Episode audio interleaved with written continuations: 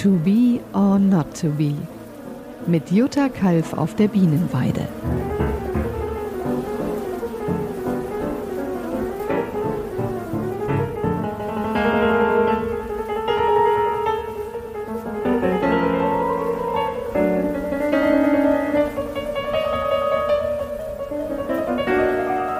Hallo, ich bin Jutta Kalf. Ich bin Hobbyimkerin und äh, begleite 36 Bienenvölker durchs Jahr und äh, wollte euch heute gerne einfach mal mitnehmen.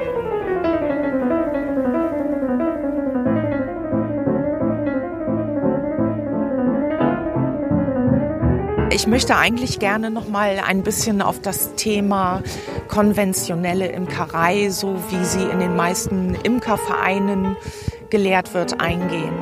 Also vor gut zehn Jahren war es einfach so, dass ich ähm, ähm, einen Kurs gemacht habe. Also ich hatte zwei Jahre lang einen Imkervater, einen älteren Mann, von dem habe ich auch schon erzählt.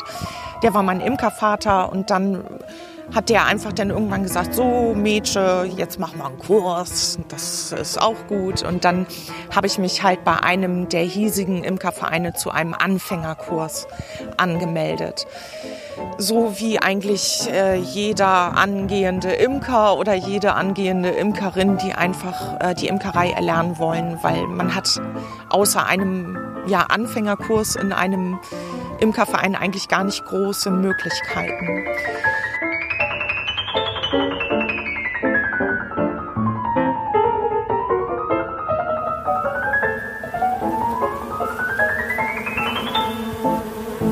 Es war dann einfach so, dass ich nach einiger Zeit gemerkt habe, also nach ein paar Jahren, ich habe erstmal ganz, ganz brav meinen Kurs gemacht und habe alles in mich aufgesaugt, mir alles angeschaut.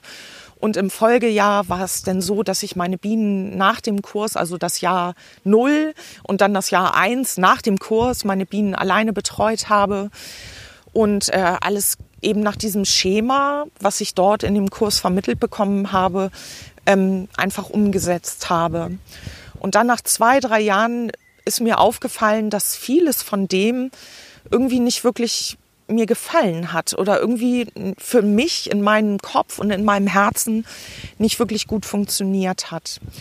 Und ich bin dann, dann irgendwie drauf gekommen, dass äh, das eigentlich an dem Schema F lag. Also es ist einfach so, dass in so einem Anfängerkurs wird ein bestimmtes Schema F gelehrt. Ein Beispiel. Es, es heißt einfach so, ähm, die meisten Bienenvölker in den Kursen oder überhaupt in den Vereinen, die werden auf zwei Bruträumen im Sommer geführt. Das bedeutet, ich habe zwei übereinander gestapelte Kisten mit Rähmchen, wo die Königin Eier legt und äh, das ganze Volk arbeitet. Und wenn die aus dem Winter kommen, dann ist das Volk sehr, sehr klein.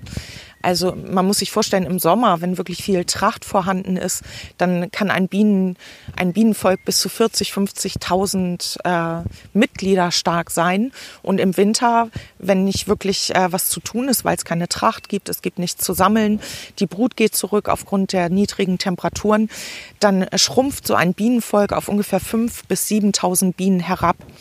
Und man kann dieses Bienenvolk quasi in einer Zage, in einer Kiste dann aufbewahren.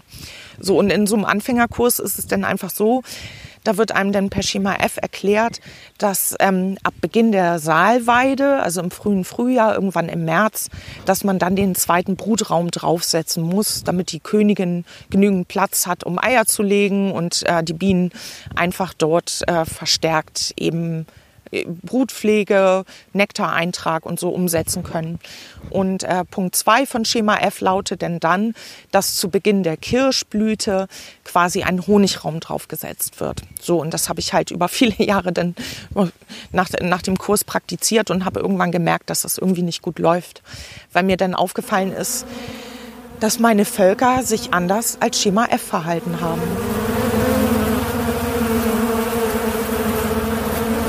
Ich hatte Völker, die waren äh, einfach sehr, sehr schwach nach dem Winter. Es gab Völker, die waren schon sehr, sehr stark.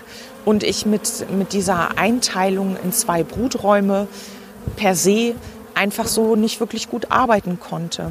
Und dann eben quasi, wenn denn so die Honigzeit begann, viele Völker einfach noch gar nicht so weit waren um Honig äh, einzu, also um Honig zu produzieren, Nektar einzutragen und zu produzieren.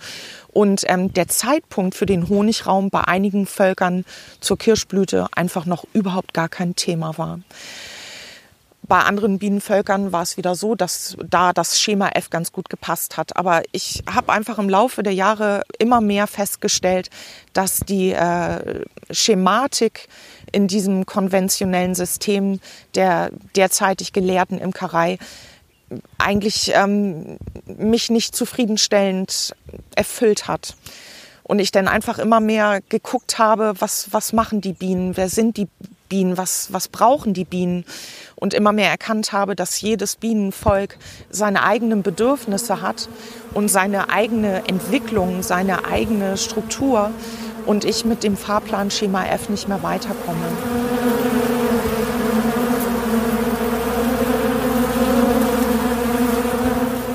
Ein weiterer Punkt in dieser konventionellen Imkerei-Ausbildung ist es ist so, ähm, es wird äh, zu einem bestimmten Zeitpunkt, wenn das Bienenvolk quasi geschlechtsreif wird, es wird geschlechtsreif, wenn die Königin anfängt, auch äh, Drohnen zu, äh, Drohneneier zu legen, also quasi unbefruchtete Eier. Aus unbefruchteten Eiern entwickeln sich Drohnen. Und irgendwann kommt dieser Zeitpunkt, da will die Königin bzw. das ganze Volk das machen. Und äh, es ist so, im, im Naturwabenbau entscheiden die Bienen das selbst, wann und wie viel Drohnen sie haben wollen in ihrem Volk. Also zum Beispiel in einem Natur, äh, in einem natürlich lebenden Honigbienenvolk ist äh, die Anzahl der Drohnen im Volk, die liegt bei ungefähr zwischen sieben und zwölf Prozent. Das macht denn dann schon eine ganz schön hohe Zahl. So, und in der konventionellen Imkerei ist es so, da wird dann zu einem bestimmten Zeitpunkt ein leeres Rähmchen eingehängt und die Bienen, die bauen dann quasi ihre eigene, ihr eigenes Wabenwerk in diesem Rähmchen. Und das wird ab diesem Zeitpunkt dann quasi nur noch Drohnen, also es wird dann nur mit Drohnenzellen ähm, ähm, errichtet. Und das bedeutet, man hat ein ganzes Rähmchen voller Drohnenbrut sozusagen. Das ist, wenn man, wenn man das Bienenvolk betrachtet, absolut okay. Aber ähm, es ist dann eben so, dass dann dann gelehrt wird, dass dieser Drohnenrahmen, um die Varroa-Milbe zu reduzieren, dass der rausgeschnitten werden muss. Das heißt, man schneidet die gesamte Drohnenbrut heraus und hängt den Rahmen zurück die Bienen bauen wieder ein neues Wabenwerk. Das wird über einige Wochen immer wieder neues, neue Drohnenbrut sein. Und dieser Rahmen wird immer wieder ausgeschnitten und ausgeschnitten und ausgeschnitten. Und es wird halt gesagt, dass ähm, die äh, Varroa-Milbenweibchen sich äh, vornehmlich gerne in Drohnenzellen aufhalten und dort vermehren, weil diese Drohnenzellen einfach größer sind. Die Drohnen sind größer als die Arbeiterinnen. Darum hat der Zelldurchmesser einen größeren Durchmesser. Und es wird eben behauptet, ähm, dass sich die Varroa-Milbenweibchen dort einfach bevorzugt vermehren.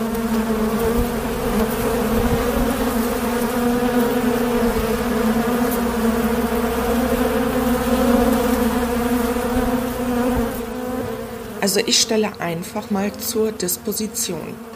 Wenn man am Jahresende, also im Bienenjahr ist das der Spätsommer, wenn man sich im Spätsommer sowieso dafür entscheidet, sein Bienenvolk mit Ameisensäure zu bedampfen, um eben die Rate der Varroa-Milben runterzudrücken, dann ist wirklich die Frage, warum schneide ich den ganzen Frühling die für die Volksentwicklung wichtigen Drohnen heraus? Die Drohnen sind Teil einer gesunden Volksentwicklung, der Entwicklung des Biens zum fortpflanzungsfähigen Wesen in einer Region. Die Belastung durch Varroa wird eigentlich erst spät relevant, nämlich im, im Hochsommer, im Spätsommer, wenn der Bienen sein Erwachsenenalter erreicht hat und in eine neue Phase des Alterns übergeht. Dann ähm, ist es nämlich so, dann werden im Spätsommer die Drohnen herausgeschmissen aus dem Volk, weil sie quasi vom Bienen nicht mehr gebraucht werden. Und äh, zeitgleich ist es so, durch die sinkenden Temperaturen ähm, legt die Königin weniger Eier und das Bienenvolk fängt langsam an, sich ähm, zurückzuziehen, zusammenzuziehen und kleiner zu werden. Und das ist eigentlich erst der richtige Moment, wo der Varroa-Druck steigt. Erst zu dieser Zeit ist einfach ein Anstieg der Varroa-Milbe erkennbar, weil sich eben das Bienenvolk zusammenzieht. Und erst dann, im Spätsommer, ist es eigentlich wichtig äh, zu entscheiden, äh, welche Maßnahmen ich äh, gegen die Varroa-Milbe durchführe oder für welche Maßnahmen ich mich entscheide. Darum, warum schneidet man den ganzen Frühling ähm, die Drohnenrahmen, wenn zu dem Zeitpunkt die äh, Belastung der Varroa eigentlich noch überhaupt gar nicht relevant ist?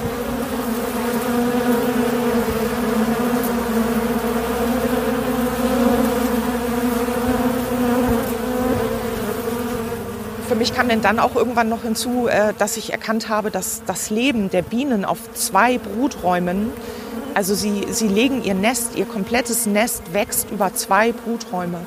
Und wenn ich dort drinnen arbeiten will, beziehungsweise Eingriffe machen möchte und kontrollieren will, dann muss ich immer einen Brutraum abheben. Das heißt, ich reiße jedes Mal das Nest auseinander.